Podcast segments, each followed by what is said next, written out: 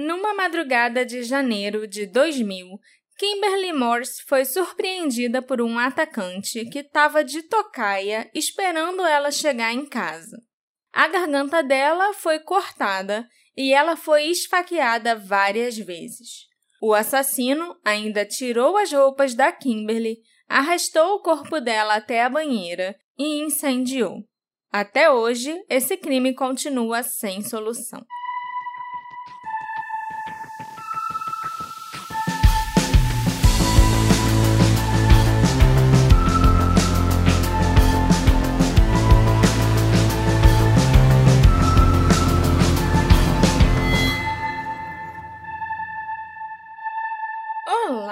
Ouvintes queridos!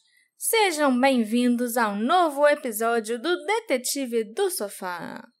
Eu sou a Marcela, a apresentadora desse podcast, e hoje nós vamos falar de um crime horrível que tirou a vida de uma jovem na cidade de Providence, em janeiro de 2000.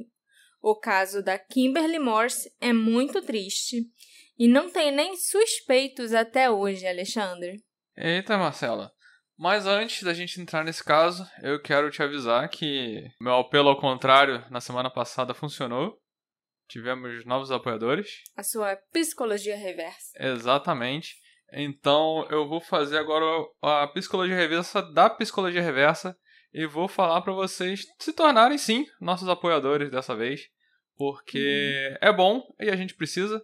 E é bom vocês também apoiarem os projetos independentes que vocês curtem não só com a gente, mas todas as outras coisas que vocês curtem por aí. Então, é isso aí. Ajude o seu criador de conteúdo favorito. Se for a gente, ajuda a gente. Mas então, meu amor, me conta a história da Kimberly Morse. Tudo bem, só porque você pediu com carinho, me chamando de meu amor. Tô carente hoje. Tô carente, gente. Também Tive um vou... dia difícil. Também vou deletar sua carência. Então, eu também tenho meus dias difíceis, assim como todos vocês. Mas eu superei todos os meus problemas para sentar aqui e contar a história e deixar vocês felizes por pelo menos uma hora. Kimberly Morse era uma mulher extrovertida e extremamente popular. Nascida em 1967 na cidade de York, no Maine, a Kimberly era a caçula de quatro filhos. E não só ela era caçula, como a diferença de idade era muito grande entre ela e os irmãos. O irmão da Kimberly era 13 anos mais velho que ela, e as duas irmãs que ela tinha eram 18 anos mais velhas. Então, como a caçulinha, o bebê da família, a Kimberly era muito amada e super protegida, não só pelos pais, como pelos irmãos também. Desde criança, ela sempre foi muito extrovertida, muito carismática e sempre teve muitos amigos. Ela era conhecida por ser uma menina carinhosa, muito brincalhona e ela tinha uma capacidade incrível de fazer amizade bem rápido com qualquer pessoa. Depois que a Kimberly se formou no ensino médio, em 1985, ela trabalhou em vários empregos, principalmente na área de prestação de serviços. E o que todos esses empregos de garçonete, motorista de limusine, barista de cafeteria, camareira de hotel tinham em comum é que eles lhe davam a oportunidade de interagir com as pessoas. A Kimberly também ficou super em forma nessa época e se tornou uma rainha da aeróbica e fisiculturista. A Kimberly e a prima dela, Nancy, eram muito conhecidas no circuito de bares e festas da costa do Maine e frequentavam todas as casas noturnas e basicamente eram a alma de todas as festas que elas iam. Motivada por seu gosto pela aventura, até o amor pela atuação e a possibilidade de complementar a sua renda, a Kimberly também começou a participar de concursos de beleza mais especificamente concursos de biquíni em bares durante o verão, e muitas vezes ela ganhava até prêmios em dinheiro. Aos 29 anos, a Kimberly decidiu se mudar para Providence e começou a trabalhar meio período dançando num clube de cavalheiros, chamado Foxy Lady Gentlemen's Club. Ela imaginou que dançar não devia ser muito diferente de participar de concursos de biquíni e traria ainda mais dinheiro. A Kimberly alugou um apartamento de um quarto para morar, que ficava a cerca de 15 minutos do Foxy Lady. O apartamento dela ficava no subsolo do prédio onde ela morava. Era o apartamento número 28 de um condomínio chamado The Brick Manor. Ela geralmente tinha que estacionar seu carro num estacionamento compartilhado com os dois outros prédios do condomínio e depois ela andava até o prédio dela, entrava no prédio, descia as escadas para acessar o seu apartamento. A porta de entrada do apartamento da Kimberly ficava na cozinha e não na sala, como normalmente acontece, né? E o apartamento dela também ficava ao lado da entrada da lavanderia compartilhada do prédio. Fontes afirmam que o prédio em si ficava sempre trancado. Era aquele tipo de prédio em que cada morador tinha sua chave para abrir a porta e entrar no prédio. Então, alguém precisaria, em teoria, ter uma chave do prédio ou ser deixado entrar por algum morador, algum vizinho. Também existe a possibilidade mais remota de alguém ter esquecido de trancar a porta, então a porta ficava aberta. E depois de você entrar no prédio, seria necessária a chave do apartamento da Kimberly para você entrar dentro dele. Devido à sua beleza marcante e à sua natureza gentil, a Kimberly facilmente fez amizade com os seus colegas de trabalho e os seus clientes. Ela também decidiu se matricular numa escola de beleza chamada Warwick Academy, junto com uma colega de trabalho do Fox Lady chamada Becky. O dinheiro que a Kimberly ganhava no clube dava para ela pagar o aluguel e as contas de casa, pagar a escola de beleza e ainda dava para ela viajar e passear com frequência. A Kimberly adorava o seu trabalho no Fox Lady e ela tinha escolhido aquele clube específico para trabalhar porque ele tinha a reputação de ser protetor e solidário com os seus funcionários. De acordo com as políticas do Fox Lady, as dançarinas se registravam quando chegavam para trabalhar e, quando seus turnos terminavam, elas eram escoltadas até os seus veículos pelos seguranças, para garantir que elas não iam sair com algum cliente ou que elas não fossem seguidas por alguém.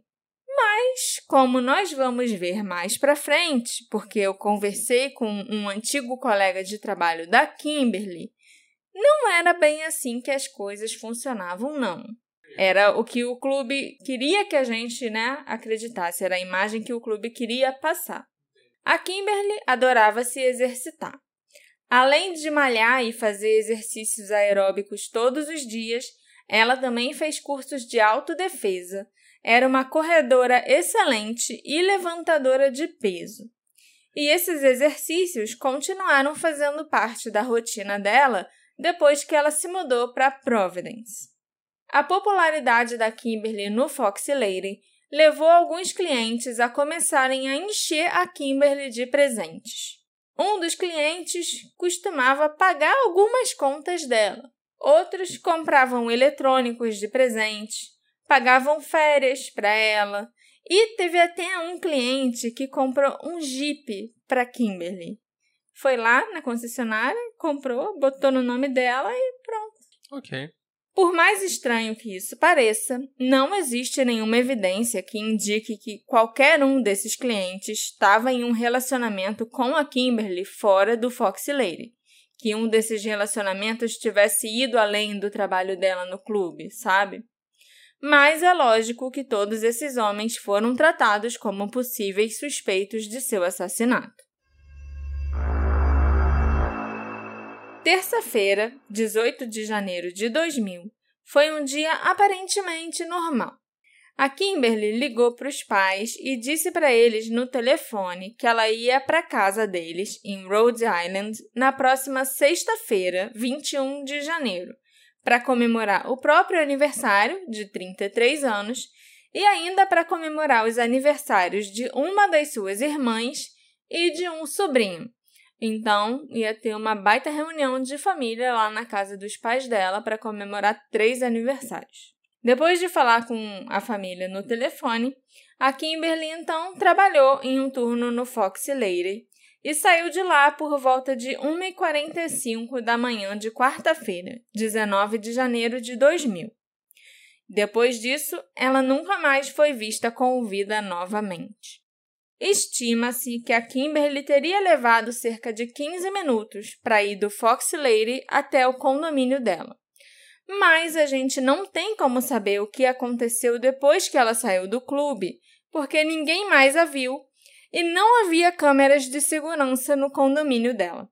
Então, eu vou contar para vocês o que a polícia especula que tenha acontecido e as informações que eu recolhi de diversas fontes. A polícia acredita que a Kimberly chegou no prédio e se deparou com a porta destrancada ou parcialmente aberta. Ela então teria descido até o seu apartamento e momentos depois de entrar na cozinha, a Kimberly foi atacada.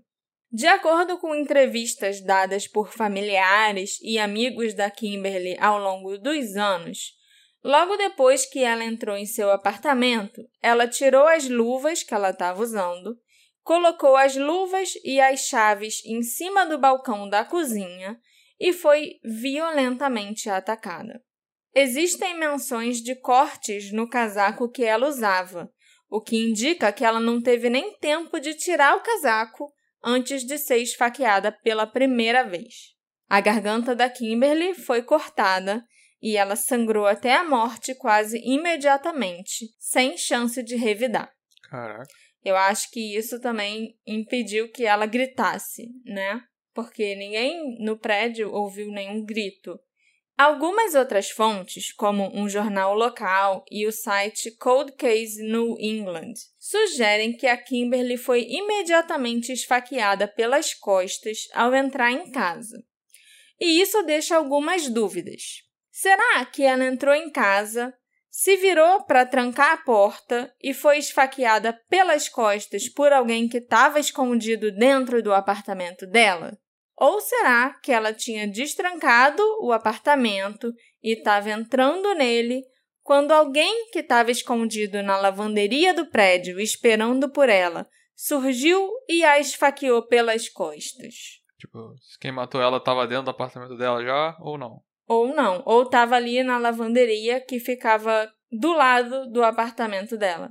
Eu vou botar até um desenho assim, mais ou menos, que eu encontrei da planta do apartamento, inclusive da planta daquele andar, né, do subsolo, que aí vai dar para entender melhor, porque no subsolo só tinha mesmo um apartamento da Kimberly e a lavanderia comunitária do prédio. Uhum. Então, a, alguém podia muito bem ter ficado ali escondido na lavanderia esperando a Kimberly chegar.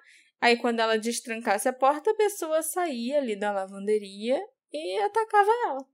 Ela não ia ver alguém ali dentro da lavanderia quando ela passasse, porque a lavanderia era logo depois do apartamento dela. Entendi. Ela não passa pela lavanderia. Não. De qualquer forma, a Kimberly claramente foi surpreendida ao entrar em seu apartamento e foi esfaqueada e morta por alguém que a estava esperando de madrugada. Um vizinho que morava no andar térreo do prédio, ou seja, acima do apartamento da Kimberly, indicou que ele ouviu uma espécie de baque naquela noite enquanto assistia televisão. Ele chegou a botar a TV no mudo para ver se ele escutava mais alguma coisa estranha. E ele ouviu umas passadas no corredor, tipo alguém andando por ali ou então subindo as escadas do subsolo para o térreo porque né, era um prédio pequeno e não tinha elevador. E quem mora em prédio sabe que ouvir passos e barulhinhos no corredor até de madrugada é bem normal. Então, esse vizinho só esperou para ver se escutava mais alguma coisa, alguma coisa que fosse atípica ou incomum, mas depois ele voltou a ver televisão normalmente. Ele não escutou nenhum grito, nenhum barulho que indicasse uma briga, uma luta alguma coisa caindo, sabe? Sendo derrubada, nem nada parecido com isso. Foi só um baque, tipo um estrondo assim forte, e depois passadas ali pelo corredor. Isso indica que a Kimberly realmente foi totalmente surpreendida pelo atacante.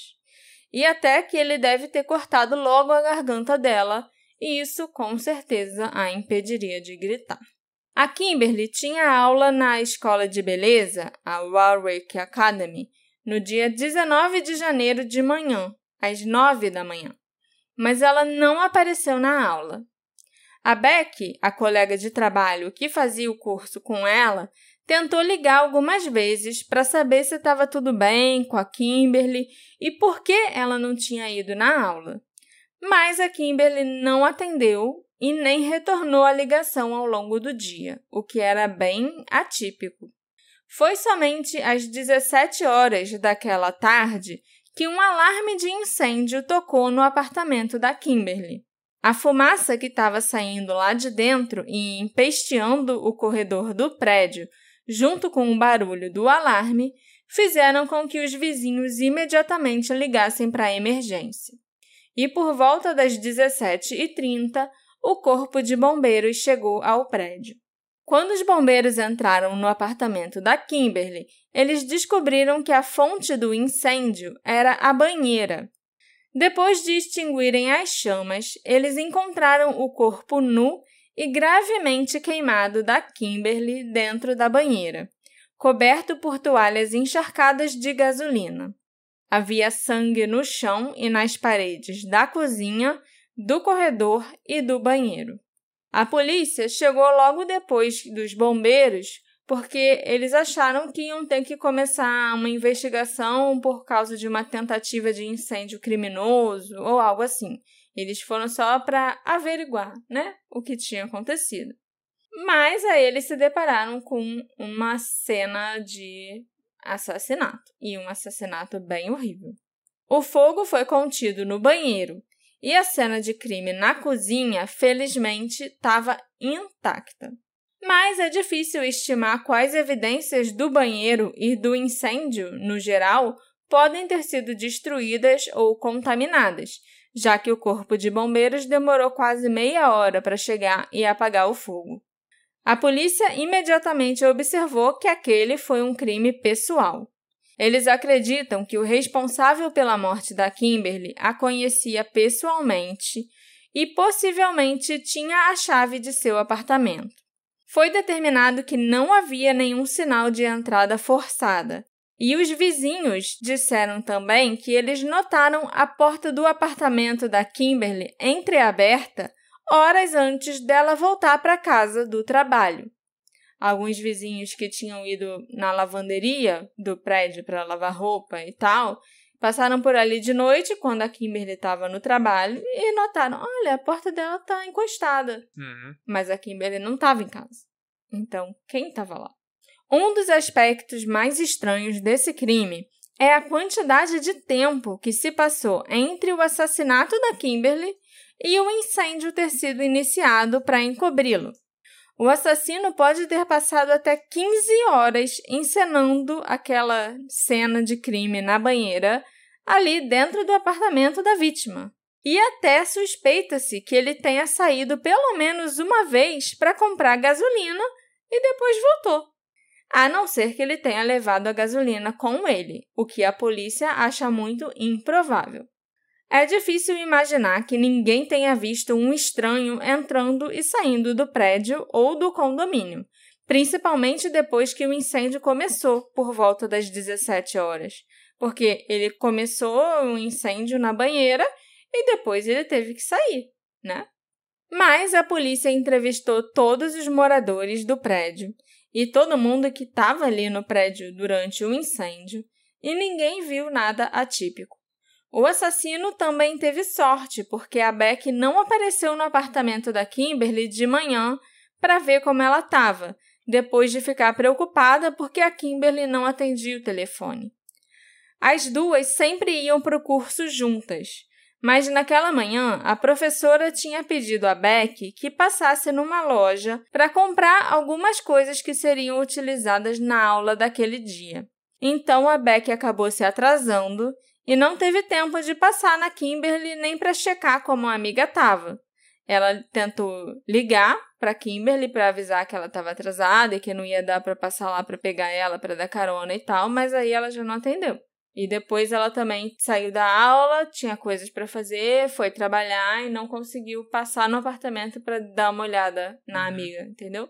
Mas o assassino também pode ter tido um pouco de azar se o objetivo dele fosse queimar completamente o apartamento ou queimar completamente o corpo da Kimberly, porque só o banheiro foi queimado e o resto do apartamento ficou intacto. E o corpo da Kimberly também não sofreu lá tantos danos assim, né? Ele não ficou, tipo, carbonizado, destruído, nem nada parecido. A arma do crime não foi encontrada no apartamento. E, além disso, vários itens foram dados como desaparecidos ou roubados. Objetos de valor, como um computador e uma câmera, ambos presentes que Kimberly tinha ganhado de clientes, um cofre que continha o dinheiro e algumas joias dela, e muito, muito estranhamente, um ursinho de pelúcia que pertencia a Kimberly desde a infância. Essas foram as coisas que sumiram. Sim. Pouco se sabe sobre quais evidências físicas foram recuperadas na cena do crime após a perícia. Os investigadores revelaram em 2019 que eles tinham evidências de DNA nesse caso e esperavam que os avanços nos testes ajudassem a levar a uma prisão. Mas o texto desse comunicado feito pelos investigadores era meio confuso. Eles afirmavam que não houve correspondência, o que indica que foi feita uma comparação do DNA encontrado no local com os bancos de dados ou até com o DNA de suspeitos, mas que eles não tinham planos de fazer testes adicionais até que todos os outros esforços estivessem esgotados. Então, o estado desse DNA é desconhecido e não houve pressão da polícia para realmente usar técnicas de testes de DNA, né, de comparação de DNA mais modernas. Quatro meses após a morte da Kimberly, suas irmãs anunciaram uma recompensa de 20 mil dólares por informações que levassem à prisão do seu assassino. O dinheiro foi arrecadado por amigos da família da Kimberly e pela Fundação Carol Sand Carrington que ajuda famílias de vítimas de crimes. O caso da Kimberly ficou arquivado até 2014, quando uma denúncia anônima foi enviada por e-mail aos investigadores. Pouco foi divulgado sobre o conteúdo dessa pista, assim como tudo em relação a esse caso. O que a gente sabe sobre essa denúncia anônima é que em 2014 um e-mail direcionou os investigadores para uma área rural do Michigan, a colaboração com a Polícia Estadual de Michigan eliminou vários suspeitos, mas, em compensação, várias pistas adicionais foram descobertas. Não há mais informações sobre essa investigação ou sobre as pistas que os policiais afirmam que foram geradas. A linguagem usada para descrever esse e-mail anônimo, essa denúncia anônima, faz parecer que essa dica era confiável que ela deu em alguma coisa e que pelo menos ela foi levada a sério e investigada. E só. Hey, você se interessa por crimes reais, serial killers, coisas macabras e tem um senso de humor um tanto quanto sórdido? Se sim, você não está sozinho. Se você precisa de um lugar recheado de pessoas como você, Venha conhecer o podcast Pátria Amada Criminal. Todas as semanas tentamos entender o pior da humanidade. Nesse processo a gente ri, chora, fica brava, fofoca, porque afinal de contas é assim que a gente fala quando está entre amigos. Suas novas melhores amigas trevosas estão aqui no Pátria Amada Criminal. A parte mais desconcertante desse caso, para mim, é que, ao que tudo indica, a Kimberly era uma pessoa muito cuidadosa e alerta ela era conhecida por levar a sério a autodefesa e ela costumava carregar até spray de pimenta na bolsa para proteção, sabe? Então, por que os investigadores acreditam que ela voltou para casa do trabalho na madrugada do seu assassinato, encontrou a porta destrancada e não achou que tinha nada de errado com isso. Por que ela entraria no apartamento? A não ser que ela soubesse por que as portas estavam destrancadas, ou que ela soubesse que alguém estaria na casa dela, se ela estivesse esperando alguém ou algo assim, sabe? Ela sabia que, ah, sei lá, o carinha que eu tô saindo tem uma cópia da minha chave, ou vou deixar uma chave para ele embaixo da planta, que aí quando eu chegar ele já vai estar tá lá me esperando em casa. Uhul. E aí foi assassinado. Uhum. Não devia ter falado uhul, mas entendeu? O meu raciocínio. Entendi. Vizinhos em seu prédio, que foram usar a lavanderia mais cedo, no dia 18, afirmaram que a porta do apartamento da Kimberly estava entreaberta horas antes dela voltar para casa do trabalho. A polícia diz que não havia sinais de entrada forçada e que o assassino provavelmente tinha uma chave. Eu não consegui encontrar nenhuma declaração que confirme se os bombeiros encontraram a porta trancada ou destrancada quando eles chegaram para apagar o incêndio. Então, não está claro se a entrada deles no apartamento encobriria qualquer outro sinal de perturbação. Mas eu duvido muito que a Kimberly entraria no apartamento se houvesse sinais de arrombamento. Por isso, muita gente especula que a falta de evidências de uma entrada forçada combina com o fato de que a Kimberly parece ter entrado no apartamento sem se preocupar com a porta estar tá destrancada. Pode indicar que ela sabia que alguém estaria no apartamento enquanto ela estava no trabalho. Com essa linha de pensamento em mente, a gente teria alguns suspeitos, como o carinha que fazia a manutenção no prédio, o proprietário do apartamento que ela alugava. Esses são só alguns exemplos de pessoas que teriam as chaves do apartamento dela. Sem contar as pessoas para quem ela pode ter dado a chave, né, ao longo do ano que ela ficou morando lá. Alguns amigos da Kimberly contaram para a polícia que ela estava um pouco preocupada e apreensiva em relação a um homem mais velho que morava em seu condomínio. Ela era conhecida por fazer amizade com todo mundo, e esse homem parecia ter sentido uma atração por ela e ter apresentado alguns comportamentos meio estranhos. Tem alguns amigos da Kimberly que até afirmaram que esse cara a seguiu algumas vezes e que ele foi visto no Foxy Lady. Também especula-se que esse homem tinha uma relação de trabalho com o proprietário do apartamento da Kimberly e que ele pode ter tido acesso aos apartamentos no contexto de reparos, já que ele possuía uma empresa de manutenção, limpeza e coisas assim. O nome desse homem nunca foi divulgado, o que eu até acho certo, porque, assim, a gente nem sabe porque a gente não tem como corroborar se ela realmente estava com medo desse cara ou não, né? Isso são fofocas que estão rolando na internet. Uhum. Aí você vai identificar o cara e vão cair em cima dele chamando ele de assassino da Kimberly. Então, assim, ah, fulano tem alguns amigos que dizem que ela tava assim por causa ah, de um cara. Mas a gente tempo... não sabe se o cara nem é real. Mas é aquilo, ao mesmo tempo a gente não sabe se o cara é real, mas assim, é um cara com muitos detalhes para não ser real.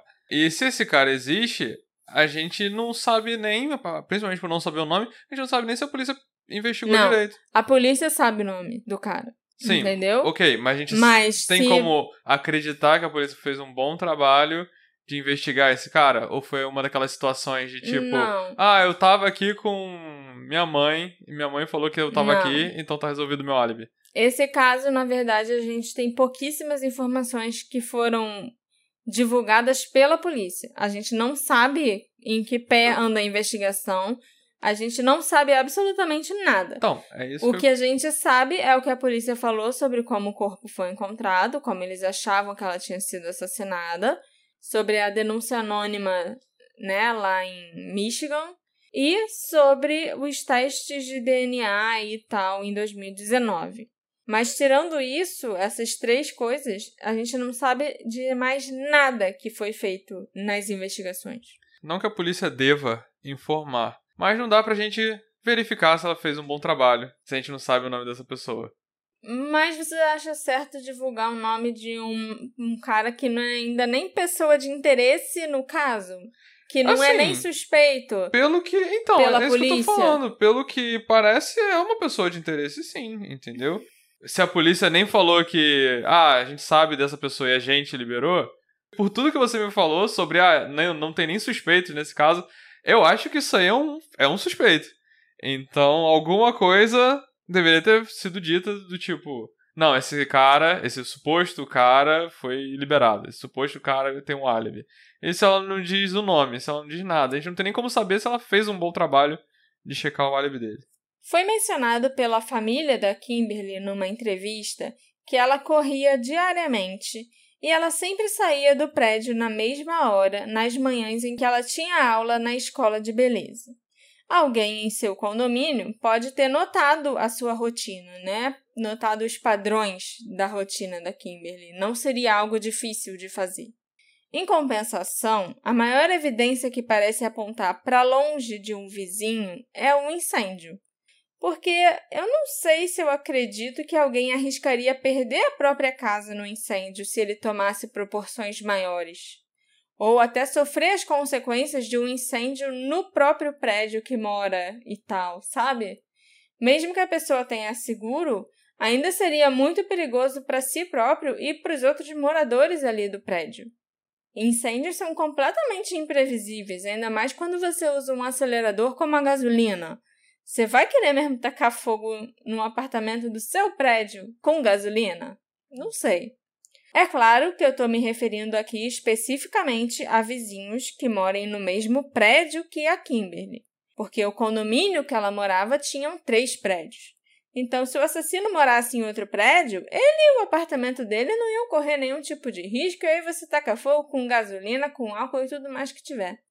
Alguns membros da família da Kimberly suspeitam que um ex-namorado dela, chamado Anthony Penny, seja o assassino. No verão de 1999, cerca de seis meses antes da morte da Kimberly, o pai dela faleceu por causa de alguma doença pulmonar crônica. Nessa mesma época, ou um pouquinho depois, a Kimberly terminou com o namorado Anthony.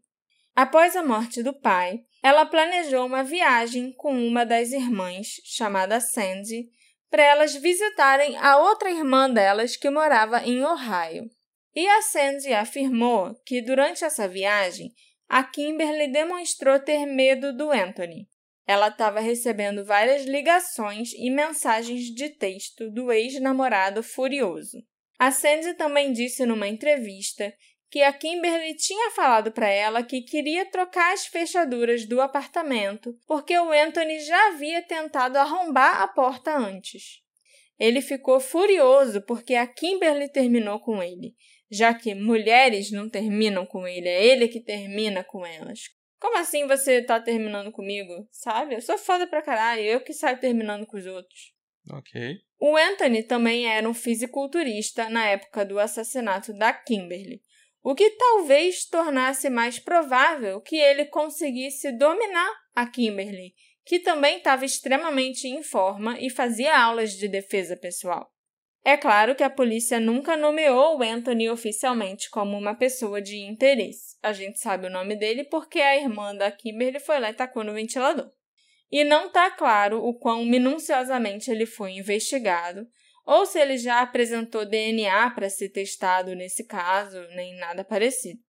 Embora pouco tenha sido divulgado pela polícia em termos de investigação, vários artigos indicam que não foi possível encontrar nenhuma conexão entre o assassinato da Kimberly e os clientes do Fox Lady.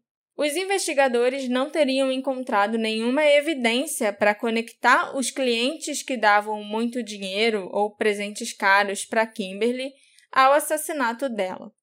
Como eu disse para vocês antes, a administração do Fox Lady insiste que eles têm políticas e procedimentos rígidos desde a inauguração do clube e que naquela noite, depois de terminar o seu turno e ir embora, a Kimberly foi escoltada até o seu carro por um segurança. Ela supostamente saiu de lá sozinha e não há indícios que ela tenha sido seguida. Mas eu conversei com um rapaz que trabalhou no Fox Lady na mesma época em que a Kimberly trabalhou lá. Esse rapaz era um bartender e ele ficou lá trabalhando no Foxy por cerca de dois anos e meio. Ele me disse que os seguranças nunca levavam os funcionários, nem mesmo as dançarinas, até o carro no final do turno. Tinha uma outra filial do Fox Lady na cidade de New Bedford, em Massachusetts, onde esse rapaz também trabalhou antes.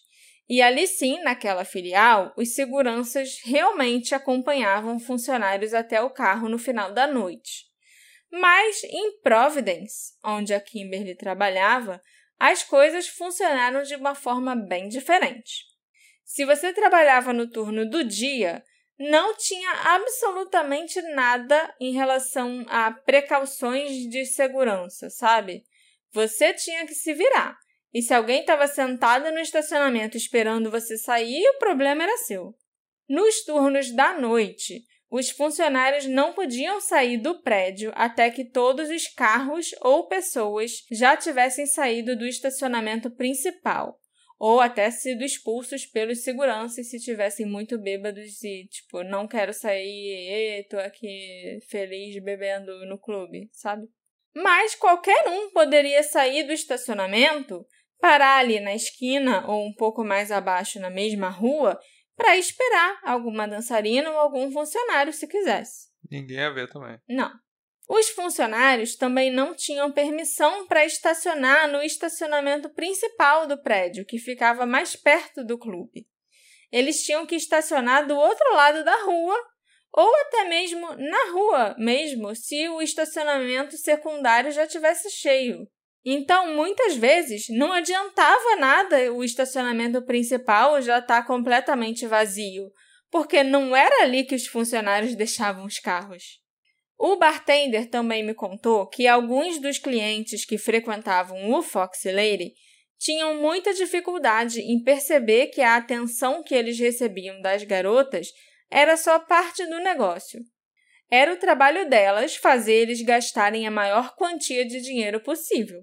Houve muitos incidentes de perseguição e de caras sendo banidos do local por agirem como loucos por causa das garotas. Faz sentido. Alguns deles ficavam furiosos e agressivos se a garota deles, com quem eles gastaram todo o seu salário na semana passada, por exemplo, tivesse dando atenção a outro cliente, porque esse outro cliente agora é que estava gastando todo o dinheiro dele com ela. Às vezes, eles não entendiam que eles estavam sendo usados por dinheiro. Se você não tivesse dinheiro e fosse se divertir no Fox Lady, você provavelmente seria ignorado a noite toda pelas garotas. Faz sentido. Houve caras que tiveram que ser fisicamente contidos e expulsos por terem ataques porque eles não conseguiam chamar a atenção da garota escolhida. O bartender com quem eu conversei chegou até a ver alguns caras saírem de lá algemados por apresentarem um comportamento muito agressivo. Ele também me contou que havia algumas garotas que encontravam os clientes fora do clube, o que era absolutamente proibido, a menos que a garota em questão fosse uma das favoritas do gerente do clube. Então ele fazia vista grossa para tudo. Era proibido, só que não. É. Essas eram as garotas que tendiam a receber presentes mais sofisticados dos clientes, como carros, imóveis, joias, sabe? Uhum. Esses presentes que a gente nem daddy. sonha em receber. Hã? De Sugar Daddy. Pois é. As garotas que saíam com os clientes fora do clube estavam definitivamente se colocando em perigo. Havia alguns clientes regulares que eram extremamente suspeitos e estranhos. É claro que nem todos os clientes são capazes de matar, mas é tipo uma roleta russa esse trabalho, porque você nunca sabe se você vai acabar pegando um psicopata naquela noite ou não. Então, é sensato você não se arriscar fora do clube, sem a proteção dos gerentes e dos seguranças. E como a gente sabe muito bem, algumas pessoas parecem ser completamente normais, até que não. Por isso que uma das regrinhas do Fox Lady era que os funcionários não podiam fornecer aos clientes os seus nomes verdadeiros, eles eram fortemente encorajados a usar pseudônimos e a não fornecerem informações mais pessoais, como seu endereço, por exemplo. Esses caras que davam os presentes absurdamente caros para as dançarinas dos clubes não são todos psicopatas malucos, é claro. Mas a maioria deles provavelmente não estava dando esses presentes pela bondade dos corações deles, sabe? Porque eles são pessoas muito altruístas. Eles, eles são Papai Noel no... é. durante o dia. Eles normalmente iam querer algo em troca. E podia ficar muito feio quando eles não conseguiam o que eles queriam. Se a Kimberly não tivesse saindo com um cliente fora do clube, ainda assim teria sido extremamente fácil para um cliente obcecado segui-la do clube sempre que quisesse e descobrir onde ela morava e qual era a rotina dela. As coisas definitivamente não eram tão seguras no clube quanto os donos e gerentes gostariam que a gente acreditasse. Mas, surpreendentemente, e eu realmente fiquei muito chocada com essa informação, o Fox Lady, mesmo com todos esses defeitos, é um dos melhores e mais seguros estabelecimentos desse tipo em Providence. Olha aí, palmas pro Fox Lady. Né? Então imagina o que acontece nos outros clubes de entretenimento adulto da região. Entretenimento, entretenimento adulto. São muitos eufemismos. Ué. O Fox algumas vezes chegou a perder a licença de venda de bebidas alcoólicas e uma vez até ele chegou a ser fechado por causa de prostituição.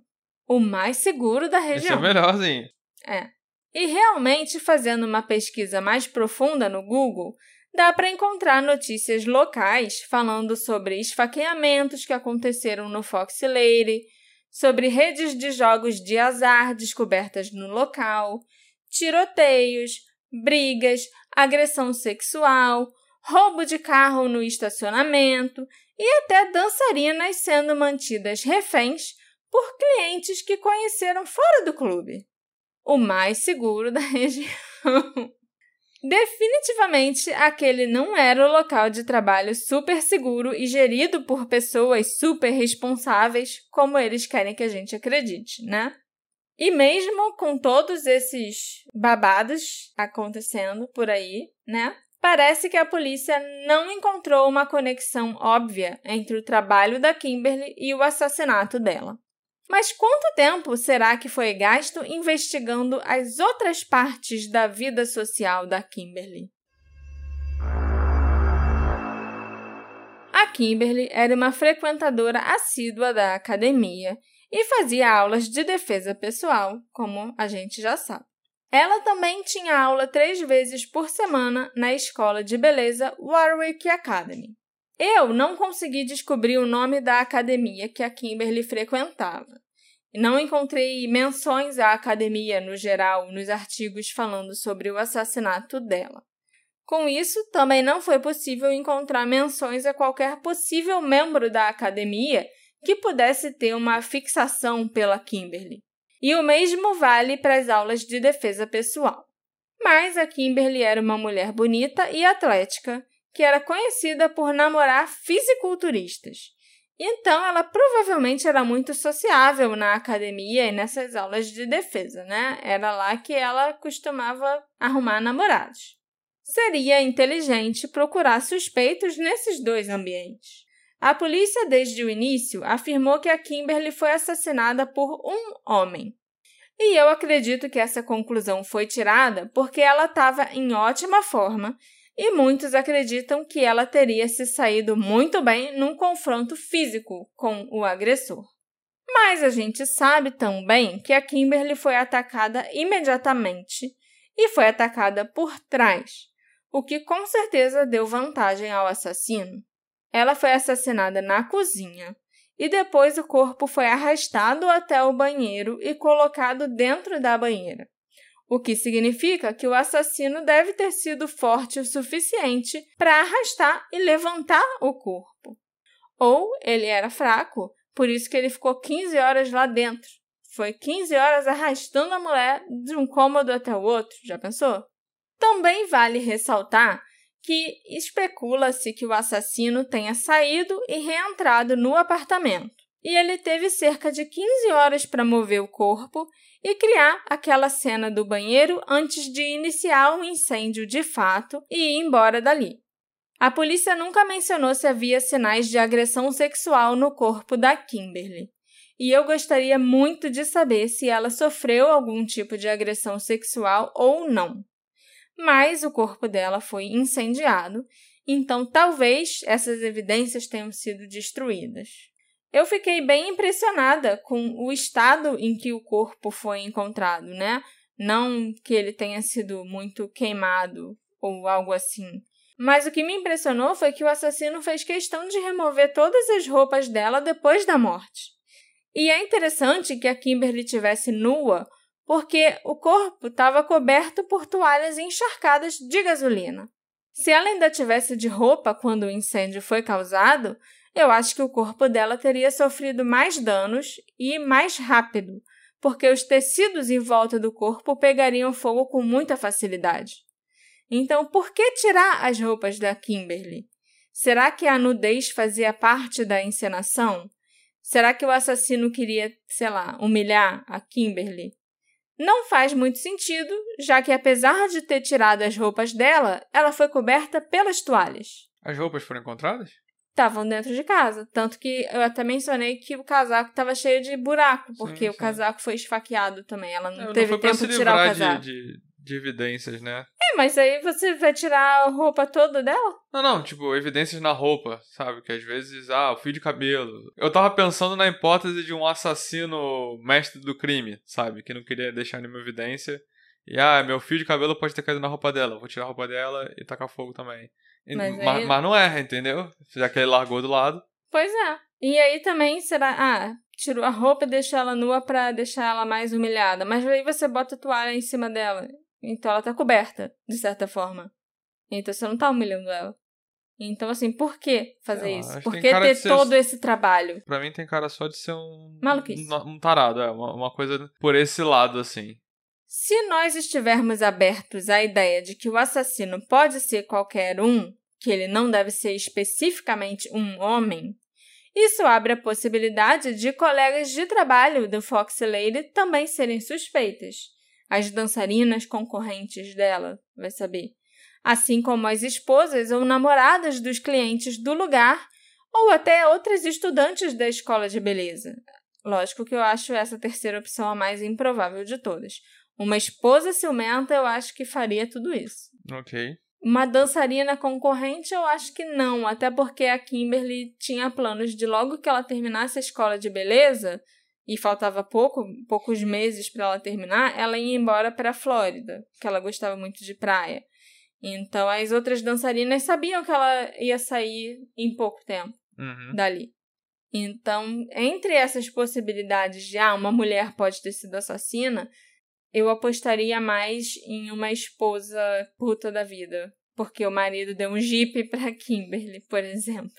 O outro motivo que eu consigo pensar para resolverem incendiar o corpo da Kimberly, além de destruir possíveis evidências de DNA, é uma inveja da beleza dela ou muita raiva da Kimberly. E tem muita gente que trabalhou com ela no Fox Lady que suspeita que ela pode ter sido assassinada pela esposa ciumenta de um dos clientes. Não necessariamente o cliente do Jeep, que eu falei brincando, mas algum dos outros mas clientes... Mas uma esposa específica ou um... esposas Não, uma, es... uma esposa específica. Ah, tá.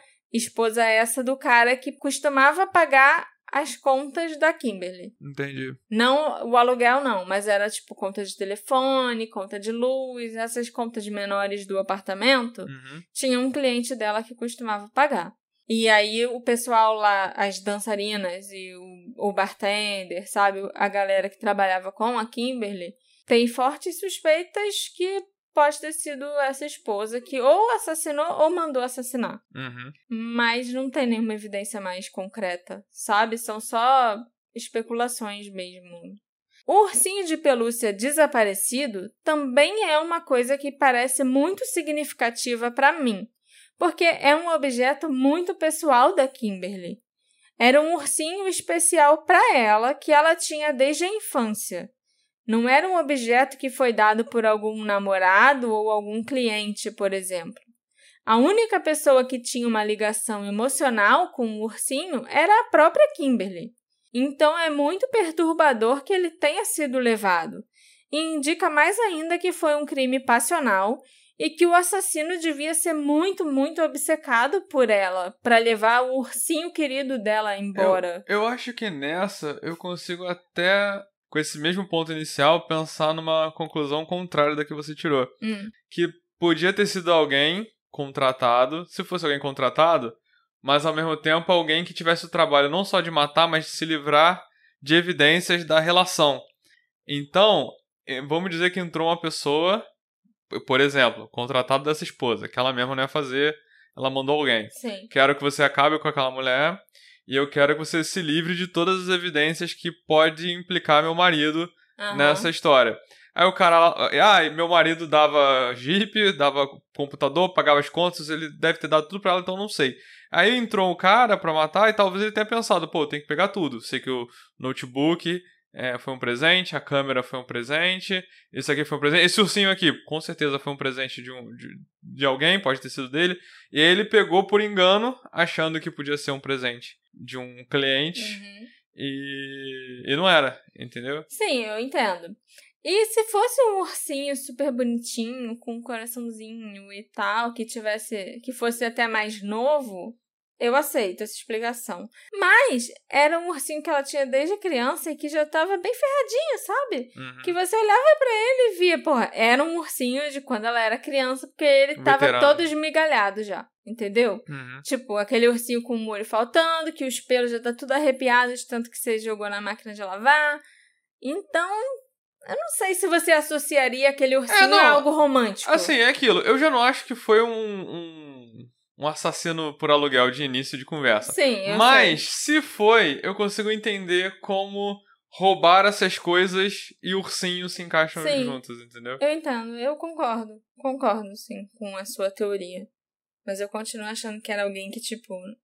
Ah, eu preciso de algo pra me lembrar da Kimberly e ela amava esse ursinho, então deixa eu levar ele pra mim, já que eu não posso levar ela pra É, ainda mim. acho que é. Que sabe? tem grande chance coisa de ser algum tarado, algum. Bem bizarra, assim. É, exatamente. É, é o que eu tô mais inclinado mesmo. Existe um outro possível suspeito que eu ainda não mencionei aqui. Aparentemente, a Kimberly recebeu um casal de amigos que morou no apartamento dela por um mês em 1999. Lembrando que o apartamento era bem pequeno e tinha só um quarto. Mas ela topou recebê-los mesmo assim. Ela era uma pessoa muito gentil e sociável. Esse casal estava num relacionamento e a mulher era amiga da Kimberly já há algum tempo, alguns anos. Mas parece que o homem acabou se apaixonando pela Kimberly durante esse mês de convivência. Quem conheceu esse cara diz que ele era meio creepy, meio esquisito, assim e tal. E eles tinham a chave do apartamento e do prédio, né? Eles moravam lá, então eles precisavam da chave. É lógico que eles devolveram depois que se mudaram de lá. Mas o cara pode ter feito cópias antes de entregar, né? Eles podem ter feito várias cópias e largado por aí pela cidade, já pensou? Então, tem alguns amigos e parentes da Kimberly que acham que ele pode ter voltado para se vingar depois de ter sido desprezado por ela. A Beck, amiga da Kimberly, que também era dançarina e estudava com ela na escola de beleza, também falou sobre um incidente que ela se lembrava que tinha acontecido poucos dias antes da morte da Kimberly. Esse já não tem a ver com aquele casal, nem com nada. É um incidente, assim, Ah, tá, isolado, sabe? É. Ela recebeu uma mensagem de voz da Kimberly um ou dois dias antes do assassinato. E nessa mensagem de voz, a Kimberly reclamava de um incidente na estrada que tinha acabado de acontecer com ela. Ela tinha dado uma fechada em alguém sem querer. E o homem do outro carro, né, o que levou a fechada, ficou furioso, gritou e foi meio violento com ela. Ele até saiu do carro dele para chutar o carro dela e tal. A Kimberly tinha ficado bastante abalada por causa disso. Provavelmente é só uma coincidência que isso tenha acontecido tão perto do dia do assassinato dela, mas eu acho que é sempre bom a gente falar de todas as possibilidades, né? Então, sei lá, vai que esse cara que levou a fechada ficou com raiva, seguiu a Kimberly e depois foi lá e matou ela. É improvável? Completamente. Mas, vai que. Mais de 20 anos depois do assassinato, a família e os amigos da Kimberly ainda esperam por justiça em seu caso. Infelizmente, os artigos e as informações sobre o assassinato dela são escassos. Então, a gente tem que torcer para que as evidências de DNA levem ao culpado ou para que alguém resolva falar o que sabe. Esse episódio foi feito graças ao apoio da nossa querida Fernanda Oda. Aplausos em dobro para ela, porque ela tem o mesmo sobrenome do maravilhoso criador de One Piece, que a gente já assistiu 1050 episódios, Alexandre. Sim. Então, muitos, muitos parabéns para você também pelo seu sobrenome, Fernanda Oda. Se você for parente do Eiichiro Oda, me dá uns spoilers aí de One Piece, do que vem pela frente, por favor. Eu adoro spoiler.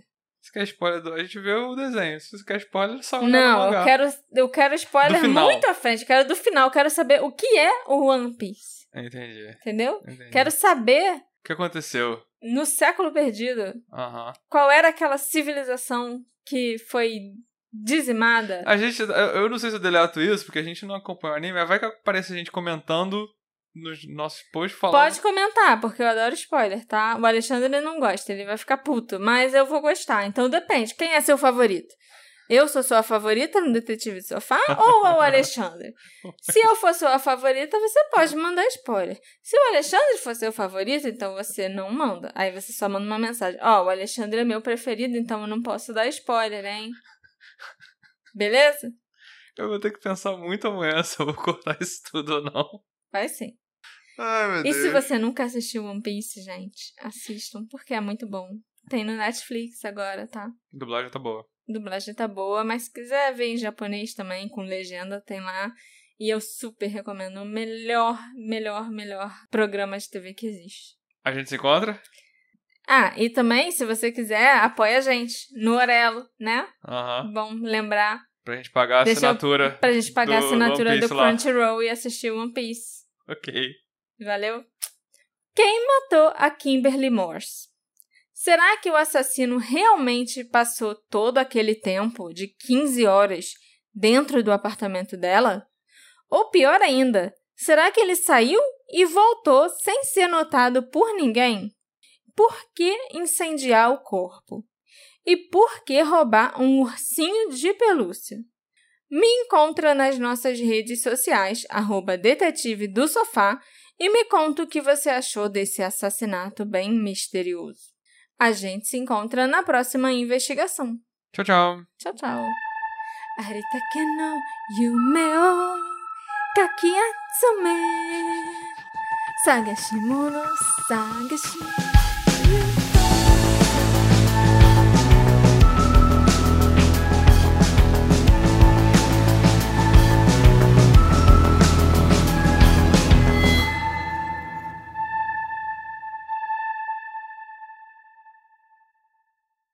Hey, você se interessa por crimes reais, serial killers, coisas macabras e tem um senso de humor um tanto quanto sórdido? Se sim, você não está sozinho. Se você precisa de um lugar recheado de pessoas como você, venha conhecer o podcast Pátria Amada Criminal. Todas as semanas tentamos entender o pior da humanidade. Nesse processo, a gente ri, chora, fica brava, fofoca, porque afinal de contas é assim que a gente fala quando está entre amigos. Suas novas melhores amigas trevosas estão aqui no Pátria Amada Criminal.